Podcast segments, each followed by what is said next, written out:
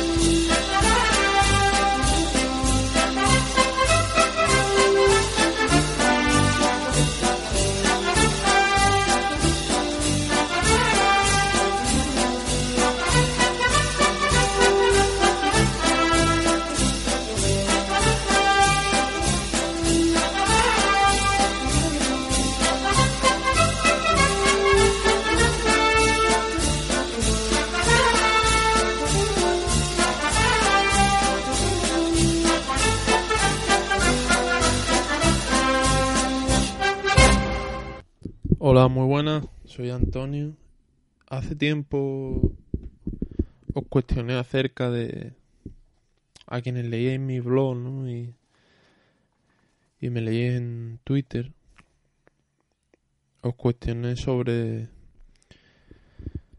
sobre la posibilidad de, de grabar audio, ¿no? Sobre tauromaquia y, y demás, ¿no? En la línea que lo venía haciendo. Hasta ahora, después de tanto tiempo, con el micrófono ahí encerrado en la caja, pues no se han dado los condicionantes y básicamente vi vi los requisitos, ¿no? Y me llegó la inspiración y se dio el tema, ¿no? Sin más. Eh, el otro día, mucho me habréis escuchado, o sea, perdón, me habréis leído y publiqué en Twitter un ranking de, de matadores históricos y, y me respondió un aficionado en mayúscula, eh, o sea que lo que se traduce en internet por gritano. Paco, arroba distinto 07, y me dice, literalmente, estoy citando, Belmonte no fue lo que se lo que se dice por los críticos taurinos, que para mí no saben casi nada de tauromaquia. Una cosa es un libro y otra los vídeos. Mirad, por favor, los vídeos. Belmonte lo hacía todo fatal. Joselito tenía más arte.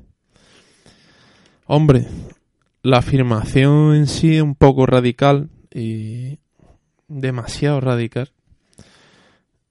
Y a pesar de todo no, marcha por mal camino, ¿no? Lo leí, estuve pensando, incluso lo retuiteé con cita.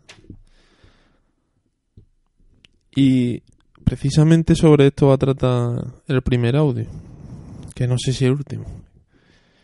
Exégesis belmontista, el título es bastante claro. Y me propongo realizar un recorrido histórico por, por la época, tanto lo precedente como lo que siguió ¿no? a la edad de oro del toreo, para desmitificar ese, ese mantra, ¿no? por así decirlo, en el que Belmonte es el exclusivo responsable de la génesis del toreo moderno.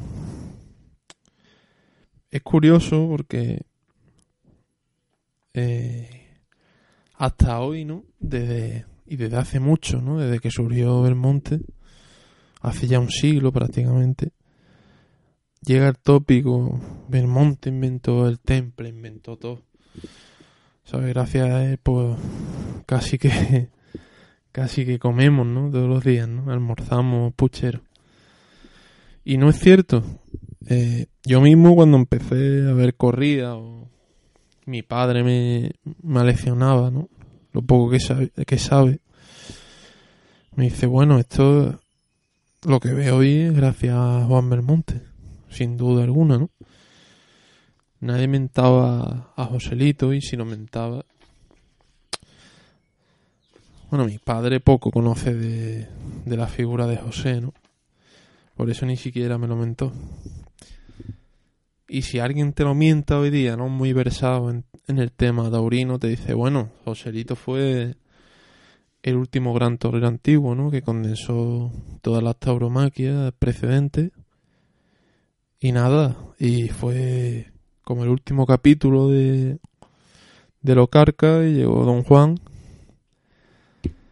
Y bueno, fue la panacea esto. Algo así, ¿no? Por decirlo de modo un poco más no sé, más informal. Obviamente, Belmonte hizo cosas, ¿no? No voy a un figurón de toreo, una leyenda, pero mi crítica, mi tesis se dirige hacia hacia la excesiva entronización, ¿no? de su figura.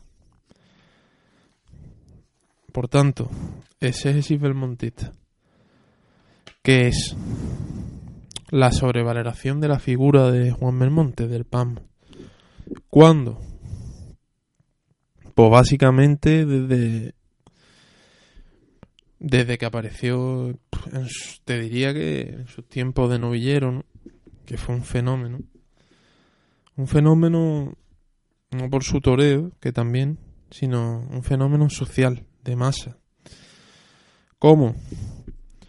pues a través de la difusión en los medios de comunicación, debemos tener en cuenta que, que hasta hace dos días, sin, con la irrupción de las redes sociales e internet, pues la gente compraba el periódico y y era la forma ¿no? de informarse. Entonces tenían más credibilidad porque no podíamos contrastar las noticias como hoy, ¿no? ¿Por qué? Pues por la amistad de Belmonte con los críticos. Y los críticos amigos de Belmonte, con buena posición, fueron legando a sus discípulos este testimonio erróneo y, así creo que ha llegado hasta hoy. Pero bueno, eh, ya llegaremos ahí. Entrando en materia, ¿no? Eh, ¿Qué precede a la edad de oro? Mucho, bueno, Bombita y Machaquito, Rafael Guerra, antes Lagartijo y Frascuelo, pero yo quiero empezar en, en Curro Cúchare, que fue alumno de la Escuela de Tauromaquia de Sevilla, aquella de, de Fernando VII, que duró, bueno, tres años aproximadamente, por el tema de la Primera Guerra Carlista y... Claro, hacía faltar dinero y aquello era algo prescindible. Bueno, Cúchare redimensiona el toreo. Es decir, hasta Cúchare el toreo pivotaba prácticamente y seguirá pivotando, ¿no? Pero es como la transición, ¿no? El inicio de, de algo nuevo, un heterodoso. Hasta Cúchare la lidia pivotaba sobre el tercio de vara y, y la estocada. Repito, tiempo después seguirá pivotando. Solo que es el comienzo de una transformación y, y como tal, pues todo eso tarda en quedar patente, ¿no? Culminará, pero no inmediatamente. Como digo, como decía, eh, hasta entonces pivotaba sobre el tercio de vara y la estocada. Bien, ¿qué significa esto? Hasta el punto que en las crónicas aparecía entró no sé cuántas veces al caballo, tomó no sé cuántas varas, derribó a X equinos, mató no sé cuántos, etc. ¿Qué posibilitaba esto? Pues principalmente una gran variedad de quites, de capote y que y la primacía de del paño rosa, ¿no? porque si nos vamos al otro polo, la estocada, está claro que la muleta se utilizaba simplemente como preparativo, ¿no? Precuela, una precuela muy rústica para estoquear.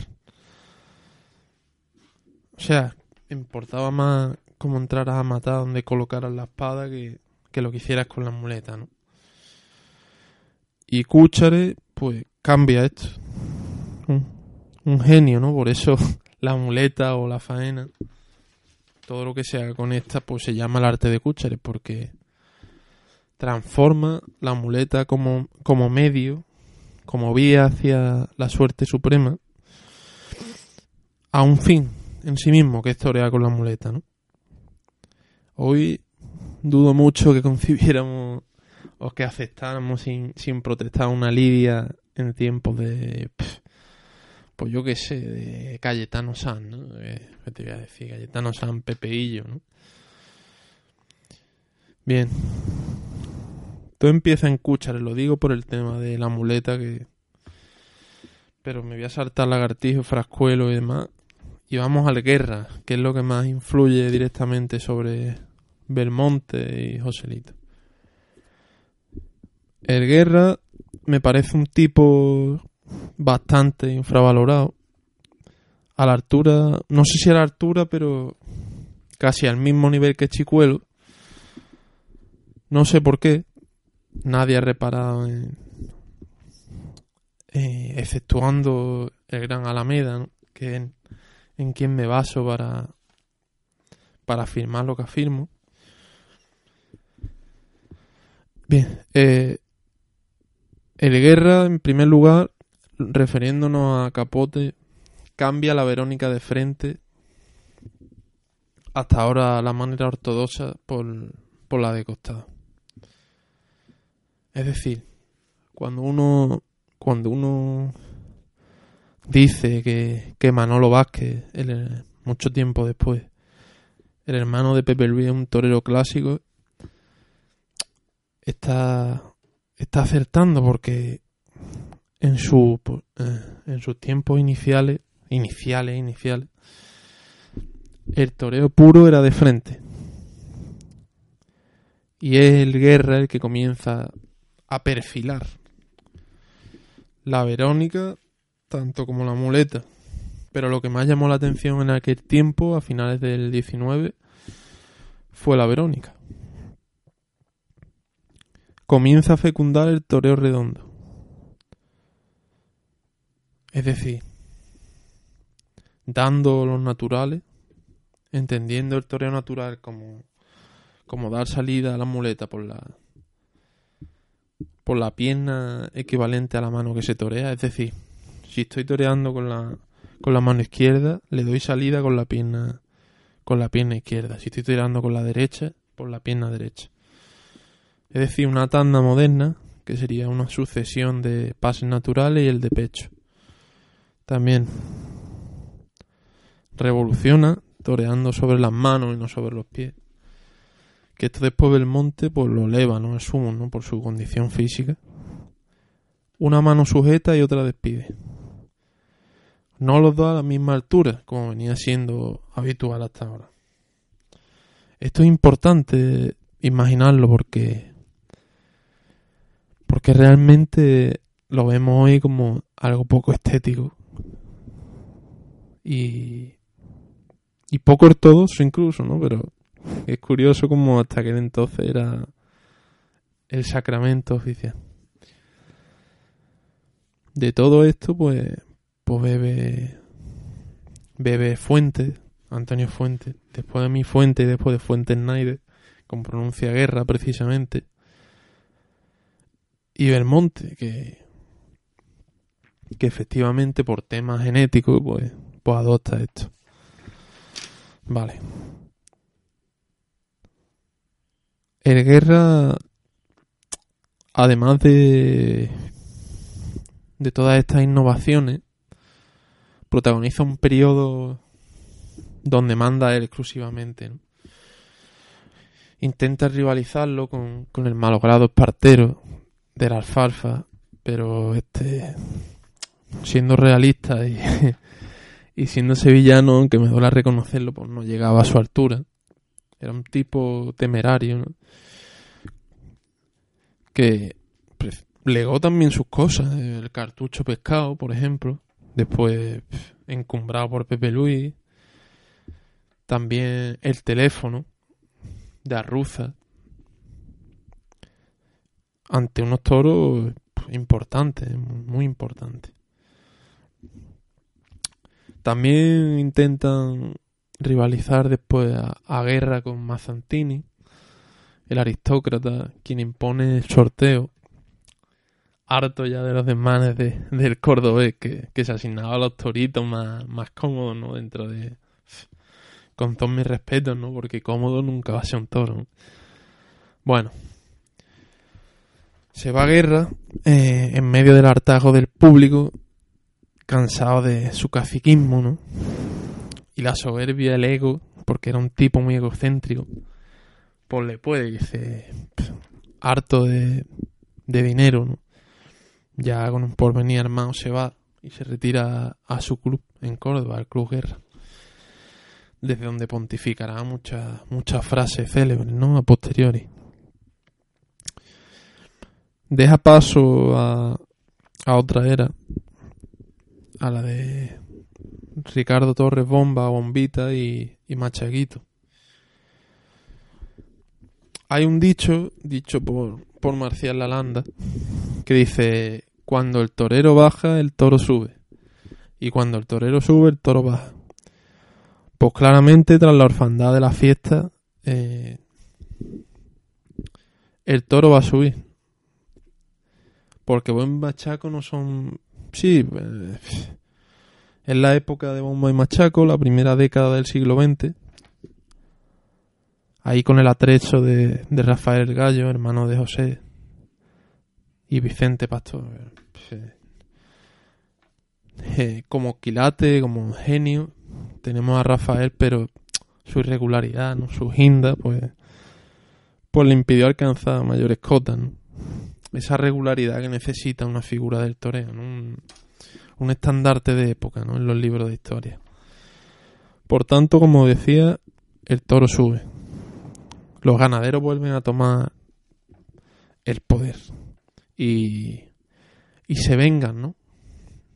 De todas las perrerías perpetradas por, por Guerrita antes. Aumenta el trapío. Son unos toros sumamente serios. Solo hay que ver fotos. Eh, vídeos se conservan poco realmente. Por no decir, vamos, poco he visto. Por no decir ninguno, aparte de que esa época me suscita personalmente poco interés. El toro sube hasta el punto de que del famoso pleito de los Miura, donde los matadores piden más dinero por por matar esta ganadería, ¿no? Ya desde entonces,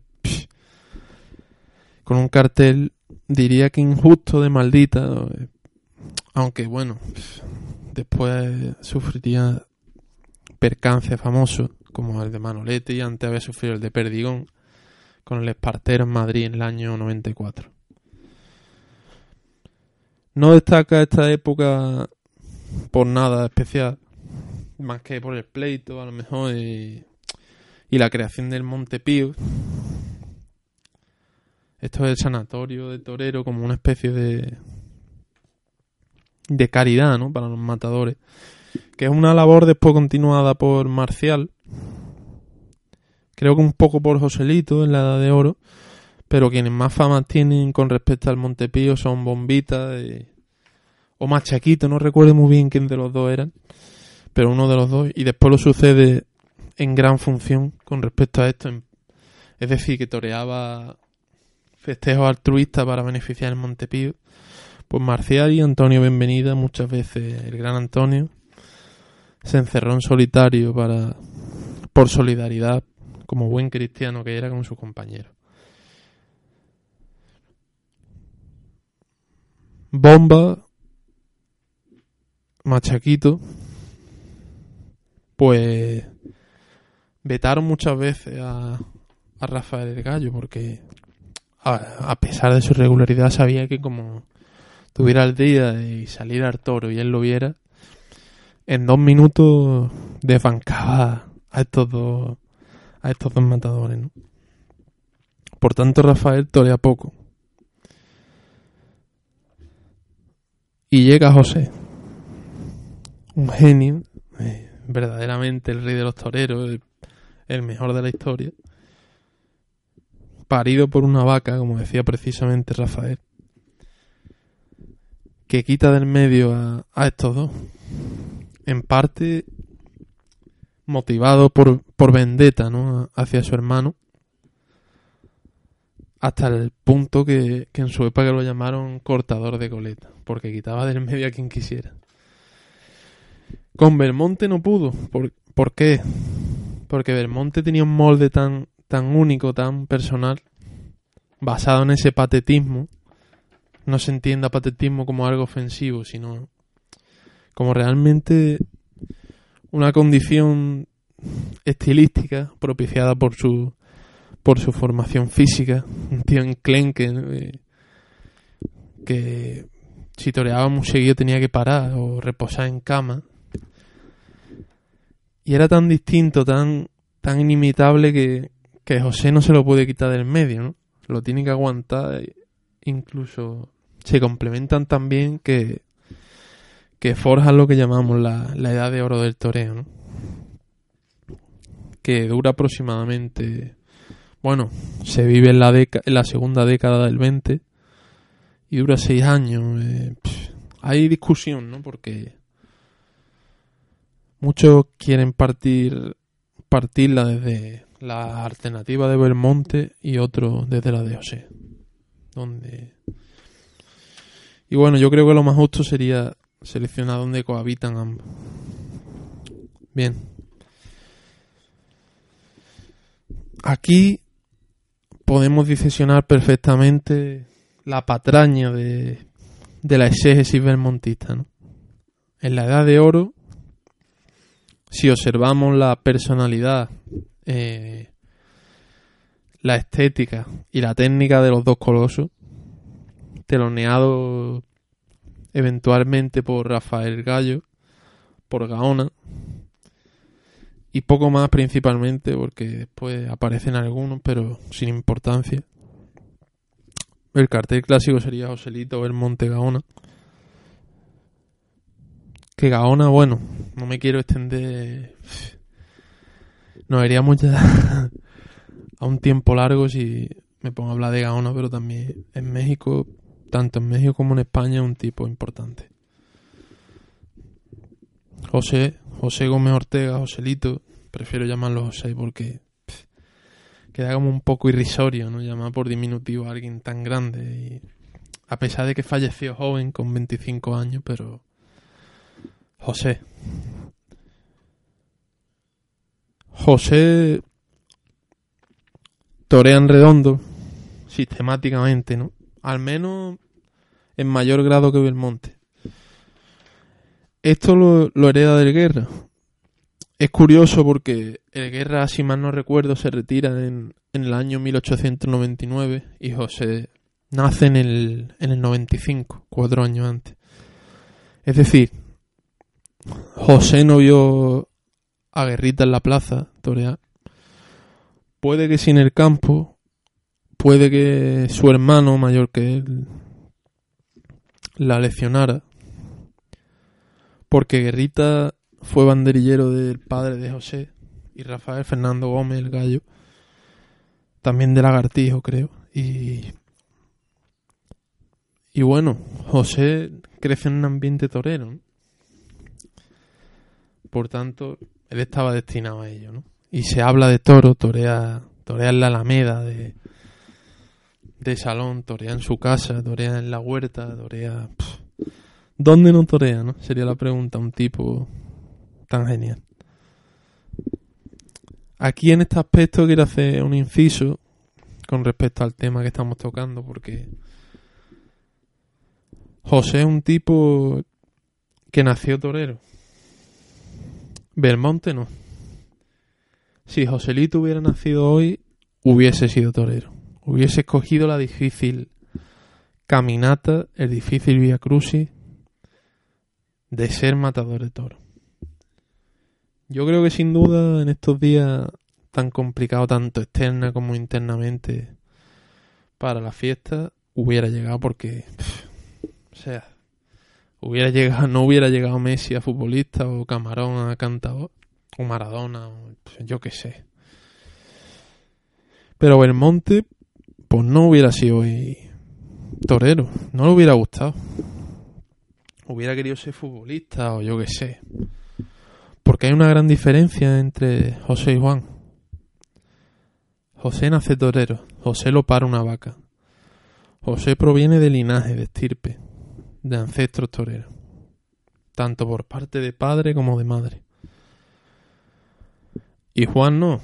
Juan es torero en primer lugar por, porque lo encuentra como una vía para salir del hambre. Y en aquellos días la vía para salir del hambre pues era coger la muleta y el capote y la espada. Hoy no. ¿Por qué digo que hoy no? Porque hoy no se torea en la calle. Hoy el toreo, desgraciadamente, no está en el mentidero público como antaño. Porque hoy no se torea de salón en la calle. O sea, tristemente se ve un poco a fútbol en la calle, ¿no? Estamos con... Los chavales están con la Play, el móvil. Han cambiado tanto las cosas que... Que Belmonte hoy no hubiera sido torero. O sé, sí. Porque... Por lo que he dicho, por los ancestros y porque el ambiente condiciona mucho. Sea, Belmonte torero porque... Porque viene de una familia de baja estofa de un padre que vendía quincalla en el jueves, en la calle de la feria, después en el Artozano. Y él vende junto a él y viene la gitanilla y tan inocente, ¿no? Tan, tan suyo. con esa expresión tan particular que le que se lo piden, después te lo pago, no sé qué. Y se van y no se lo dan, el padre la bofetea, lo, lo bronca. Y él no valía para eso. Y, y tenía ambición, ¿no? Era un tipo inquieto. Y no quería ser... Quería, pues como cualquier ser humano, quería ir al mejor en la vida. Después Belmonte, pues, pues también, por ejemplo, en esa época que empieza a torear y no salen los contratos, incluso incluso la gente duda de, ah, este lo va a matar un toro, no sé qué. Bueno, aquella anécdota de, de José y Juan en un tentadero, antes de ser matador de toro. No recuerdo en qué casa era, pero bueno, están toreando y, y José le dice, Juan está toreándolo por la izquierda, insistentemente, y está José viéndolo desde el burladero, imagino. Y dice, por ahí no, que te va a coger. Y, le dije, y a lo que responde Belmonte, yo ya sabía que me iba a coger, pero lo que quiero, lo que quería es que pasara por ahí y ha pasado. Eso resume mucho la tauromaquia de Belmonte, ¿no? Y la mentalidad. Pero bueno, a lo que iba. Belmonte también, aparte de la quincalla, trabaja en una, en una, en una obra que se produce en Sevilla en aquella época, a principios del siglo XX. Algo del río, no recuerdo muy bien, por el... Lo leí en una biografía y no... Y no lo recuerdo bien ahora, creo que era algo del puente del patrocinio. Bueno, total, volviendo al tema. José Torean Redondo. Sin ir más lejos, en Madrid en 1914, aquella tarde gloriosa. También es un tipo en contraposición con Juan, que nace torero, eh, transpira, transpira torería, ¿no? Igual que Juan en ese aspecto, pero Solo tiene mentalidad para, para el toreo. Es decir, un tipo que está en el campo, con los ganaderos, que tiene gran amistad, es admirado por los ganaderos, por su dedicación, por, por ser gran fanático del acoso y el derribo, de tentar. Prueba de ello, bueno, que se enamora de, de Guadalupe, ¿no? De Pablo Romero. Una de las ganaderías importantes en aquella época pero José, digamos que, que en el terreno ganadero acondiciona, acondiciona el, el toro para, para el futuro, para la futura lidia moderna. Es decir, hasta aquella época, digamos que Primaveragua, que era una ganadería hoy en Prieto de la Cal, eh, una ganadería que hasta el caballo funciona bien, de hecho, el punto álgido está en el tercio de vara y en muleta baja mucho. Entonces, como dijimos antes, Cúchare pues transforma el toreo de muleta de fin a medio. ¿Qué requiere la tauromaquia? Pues un toro que, que dure más en la muleta, que permita el lucimiento en el último tercio. Por tanto, José, que conoce el campo, que está todo el día con los ganaderos comiendo para acá, para allá, acoso y derribo, tentando. Eh, dice, señores, aquí necesitamos esto y hay que empezar a seleccionar vista hermosa. Y de hecho así se, se ve, ¿no? Y hoy, curiosamente, pues casi todo defiende, de, exceptuando, yo que sé, Miura, Pablo Romero y,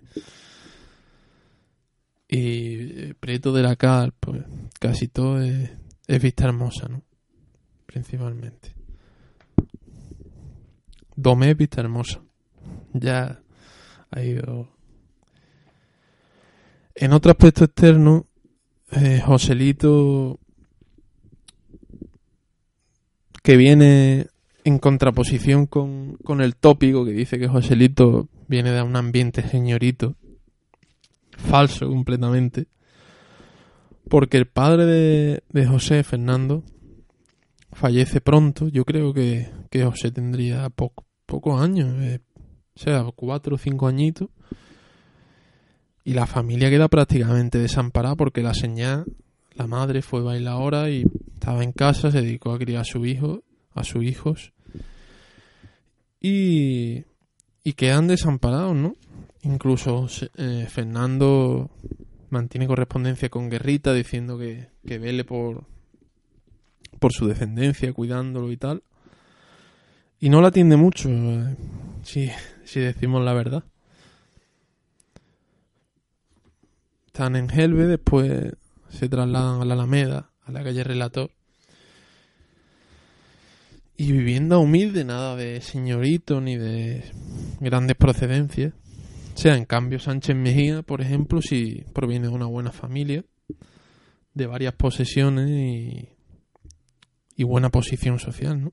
El padre era médico, que aquello era como si mi padre es astronauta de la NASA, ¿no? A día de hoy. Eso es mentira. Entonces, José observa un tipo inteligente y se da cuenta que que la tauromaquia es una cosa, precisamente si es una cosa de señorito, de aristócrata, que se la pueden costear las grandes fortunas, ¿no? Ya no digo barrera de sombra eh, en la maestranza, en el 1, sino pues, incluso las localidades de Son, ¿no? Había que, había que poseer pedigrí y lo que yo conllevaba que era dinero. Por tanto, decide popularizar el toreo con la construcción de las monumentales.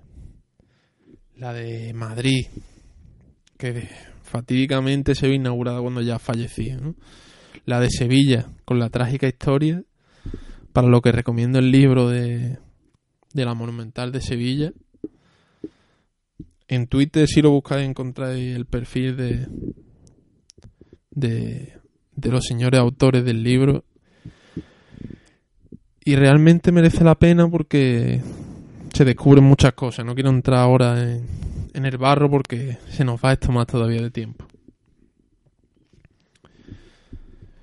Como dije, Madrid, Sevilla, Pamplona, que prácticamente es una copia de la de Sevilla, es la hermana pequeña. Y José quiere extender la tauromaquia al pueblo.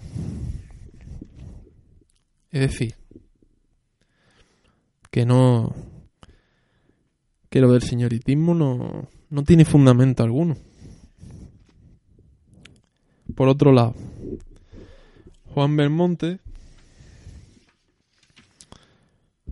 viene cierto que que crea, ¿no? Descubre lo del pitón contrario. ¿Por qué? Pitón contrario y torea un brazo, digamos que es como un pack, ¿no? ¿Por qué? Porque Juan es un tipo enclencle del gaucho bajo, feo. Que no no tiene condiciones físicas para ser torero, pero su empeño, su tesón y su voluntad propician que se dedica a esto. Y su heterodosia, al fin y al cabo. Porque es que hace el toreo de una forma nueva. Se cruza el pitón contrario, torea cerca, precisamente toreando de cerca, y cualquier veterinario podrá confirmar mi tesis, el campo visual del toro es menor si nos colocamos de cerca a una cierta distancia. Es decir, si nos ponemos de frente y lejos, el toro tiene más peligro. ¿Por qué? Porque viene con más fuerza, más velocidad y nos coge con con el pitón. En cambio, más cerca, menos velocidad, menos carrera y más probabilidad de que nos coja con la pala. Por tanto, eso es un arma de doble filo, ¿no? Digamos. No lo diría triquiñuela porque. Porque la. se, me parecería una falta de respeto. La muerte está siempre ahí, acechando y. Y los toreros se juegan la vida. Pero sí, perfectamente se puede afirmar que colocándonos en cercanía, como hacía Belmonte, al pitón contrario, el peligro es menor. No por ello inexistente. Bien, otra cosa que se ha intentado atribuir a Belmonte, polémica, es la del toreo en 8. O sea, la del toreo en redondo, perdón. mientras que Belmonte lidiaba en ocho, exceptuando dos o tres ocasiones, eh, que ahora mismo no sabré decir lugares, pues Belmonte toreaba en ocho, como se había venido haciendo desde siempre, ¿no? En ese aspecto, exceptuando el Guerra, como hemos aclarado antes, que comenzó a torear natural. Y José lo continúa. Por herencia. Supongo que familiar o porque ve en el campo al cordobés o cualquier cosa. Pero Belmonte no torea natural. Belmonte torea en ocho. ¿Y qué significa en ocho? Como Domingo Ortega, como Rafael el Gallo. O sea, es que nos ha contaminado tanto el tópico, el mesianismo belmontista de los, de los críticos, que no, el artista, no sé qué, y ya por artista entendemos al artista de hoy, que no tiene nada que ver con el artista del pasado.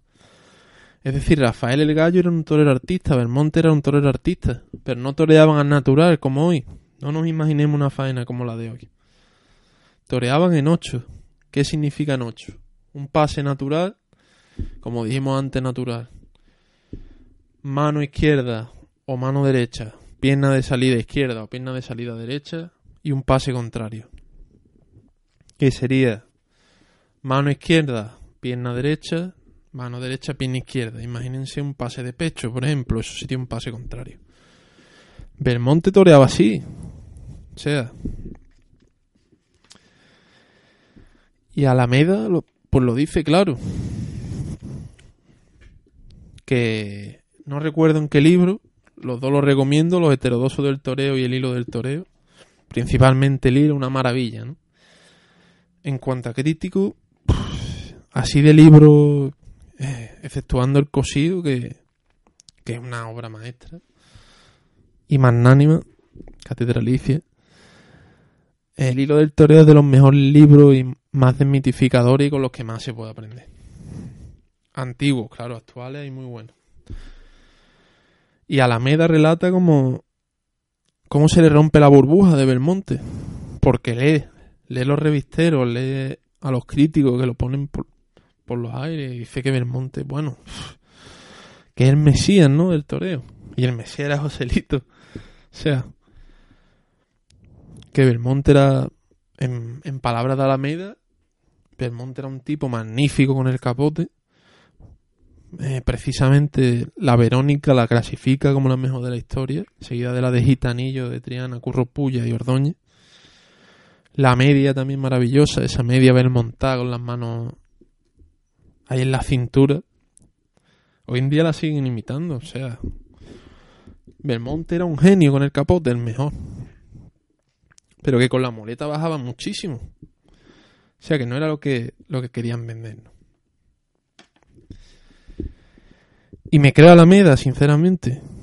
Me creo Alameda porque, porque uno coteja, ¿no? Lo que dice Alameda con los vídeos y, en fin, otras publicaciones y tiene razón.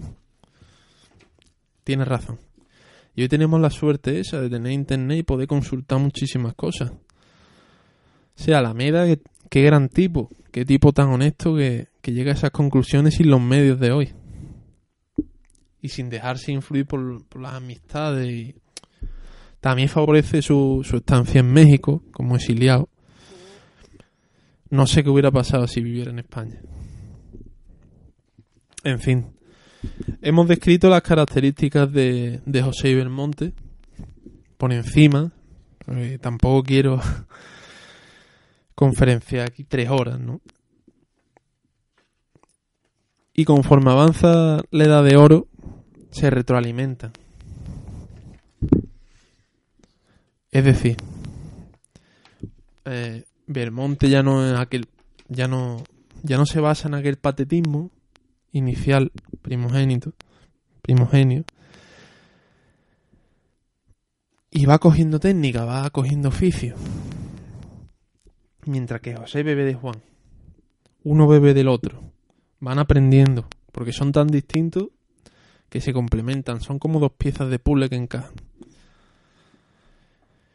Y yo eso se observa en Belmonte de la Edad de Plata, o en Belmonte que reaparece en Francia en el 34, o el Belmonte después de los festivales, tanto a caballo como a pie. No sé qué hubiera pasado realmente si José hubiera seguido viviendo, qué clase de perfección técnica o estilística hubiera alcanzado, pero estoy seguro que hubiera sido una maravilla. En cuanto a Belmonte, eh, se me olvidó decir una cosa antes. Si Joselito populariza el toreo a través de las monumentales, Belmonte lo hace, pero en el ámbito intelectual, cultural. ¿Por qué? Porque Belmonte es un tipo, además de no tan enfermo por, por el toreo como José, pero con inquietudes intelectuales. Prueba de ello es la, el banquete homenaje aquel en Madrid que le hacen en el 14 o el 13, ¿no? el 12, no lo recuerdo muy bien. Como novillero aún. O sea, imagínense la dimensión con, con Valle Inclán, Julio Romero de Torres, Sebastián Miranda. Y aquella frase de que dice Valle Inclán, ya solo te queda morir en la plaza. Y dice él, será lo que se pueda, don Ramón. Sea, Belmonte también hace por la difusión del toreo. En una época donde, donde estaba mal visto, estaba... O sea, precisamente es curioso porque si era un espectáculo de señorito aristocrático, pero por los intelectuales estaba, estaba visto como algo de, de baja estofa, ¿no? Popular, de, decadente, degradante incluso tras la muerte del, del de Espartero en 1894, piden la, la prohibición de la fiesta, los carlistas, o sea, algo curioso. Y más adelante, unos años más adelante, en, en el, el desastre del 98 con Cuba, Puerto Rico y Filipinas, la generación del 98 a la que pertenece Valle Inclán, Unamuno y otros tantos y los Machados, culpan al toreo de, todos los males de España. Erróneamente, creo. En fin, y, y, qué, genio fue Belmonte porque porque con su con su heterodosia, con su genialidad particular, con su idiosincrasia propia, consigue mutar de opinión contraria a no, no tan favorable, diría, no, o sea, no favorable, sino menos contraria, incluso un poco a favor, de tipo como Valle Inclán. A posteriori, este fenómeno se observa en Sánchez Mejía, Ignacio Sánchez Mejía, don Ignacio, que hace lo propio si Belmonte se mezcla con, con 98 y 14 Sánchez Mejía lo hace con la generación del 27. Lorca, Alberti, que incluso actúa en un pasillo como banderillero en Pontevedra. en definitiva. Para quienes dicen que el toreo no es cultura, creo que se equivocan. Mucho. Bien. La edad de oro, José Ibermonte. Ya por fin, tras la tras el olvido de este último punto de Belmonte, fallece José. Belmonte entra, pasa a segundo plano voluntariamente, aunque sigue siendo reclamado por los públicos, pero la muerte de José lo trastoca, ¿no? Psicológicamente. Y llega la Edad de Plata, también una época brillante, donde el toreo, conocimientos de José y Juan y diversos discípulos y herederos por, por las dos partes, como La Landa, eh, yo que sé, Gitanillo, eh, Villalta, eh, de la Sena, en fin, y muchos más, Niño de la Palma. Cada uno se considera heredero de o del Trianero o del de Helve. Pero hay un tipo de la Alameda, sumamente infravalorado, sumamente maltratado por la historia, cuyo centenario de alternativa en, en 1919, precisamente apadrinado por Belmonte, se cumple. Eh, Manuel Jiménez, Chicuelo, toma la alternativa de, de manos de Juan. Y este tipo es un genio, porque a pesar de su su irregularidad, su su miedo, ¿no? Porque tenía más miedo que otro. No era de la escuela del valor. Aunque tenía el valor para torear, como cualquier torero diría. Chicuelo a una las enseñanzas técnicas de, de José y la revolución técnica técnico-estética de, de Juan. Es decir, Chicuelo se to torean redondo. Se cruza el pitón contrario. Y encima, la selección de José parece que va surtiendo efecto y lo puede hacer con mayor despaciosidad. Es decir, que luce más.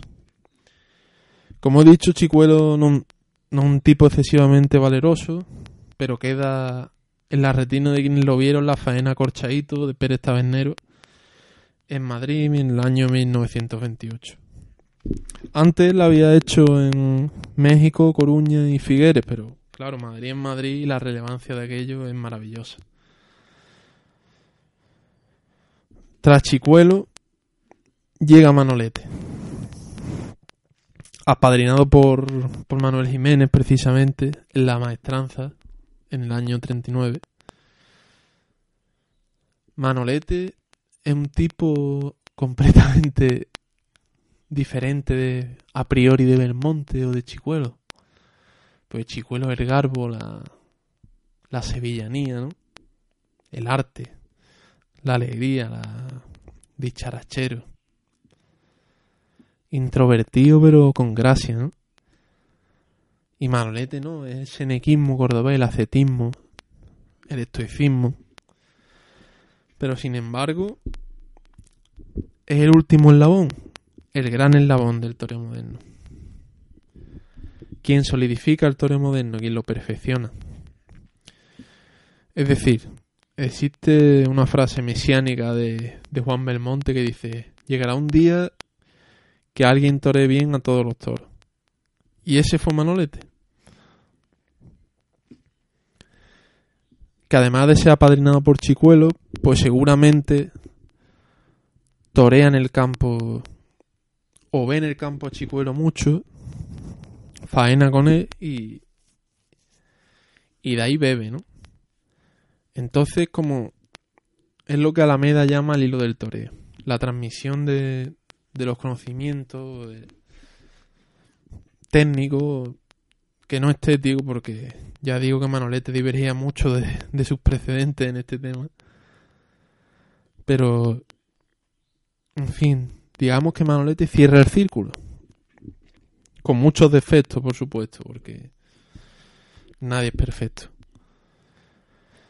Pero, en resumen, por hacer un esquema, José Belmonte lo sigue en Chicuelo y Manolete es el Mesías que perfecciona y solidifica el toreo moderno, como hoy lo conocemos.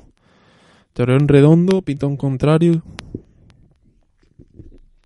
y temple. Aunque esto dependerá del toro, claro, en gran parte. Mayor o menor temple. Por tanto, eh, es falsa la, la exclusiva atribución a Juan Belmonte de la creación del toreo moderno. Belmonte es un eslabón más en la cadena de la creación de este. Belmonte no es el padre de todo, es el padre de algunas cosas, no de todo. José tiene gran importancia. No digo, no entremos en gallismo o el montismo porque entonces nos perdemos, pero digamos que 50%. la pronta muerte de José sin duda ha perjudicado mucho su memoria, su figura y su legado. Y creo que es de justicia, pues, en la cercanía de su centenario de trágico fallecimiento en Talavera, recuperar su su persona, su memoria, honrarlo como merece y y es de justicia, ¿no? Que que el rey de los toreros José Gómez Ortega pues sea sea recordado como merece. Nada más, espero que que os haya gustado. No sé cuándo volver a grabar ni, ni sobre qué. Pero me ha gustado mucho este monólogo sobre Torre Antiguo que me apasiona. Y nada, espero vuestras opiniones y poco más. Muchas gracias.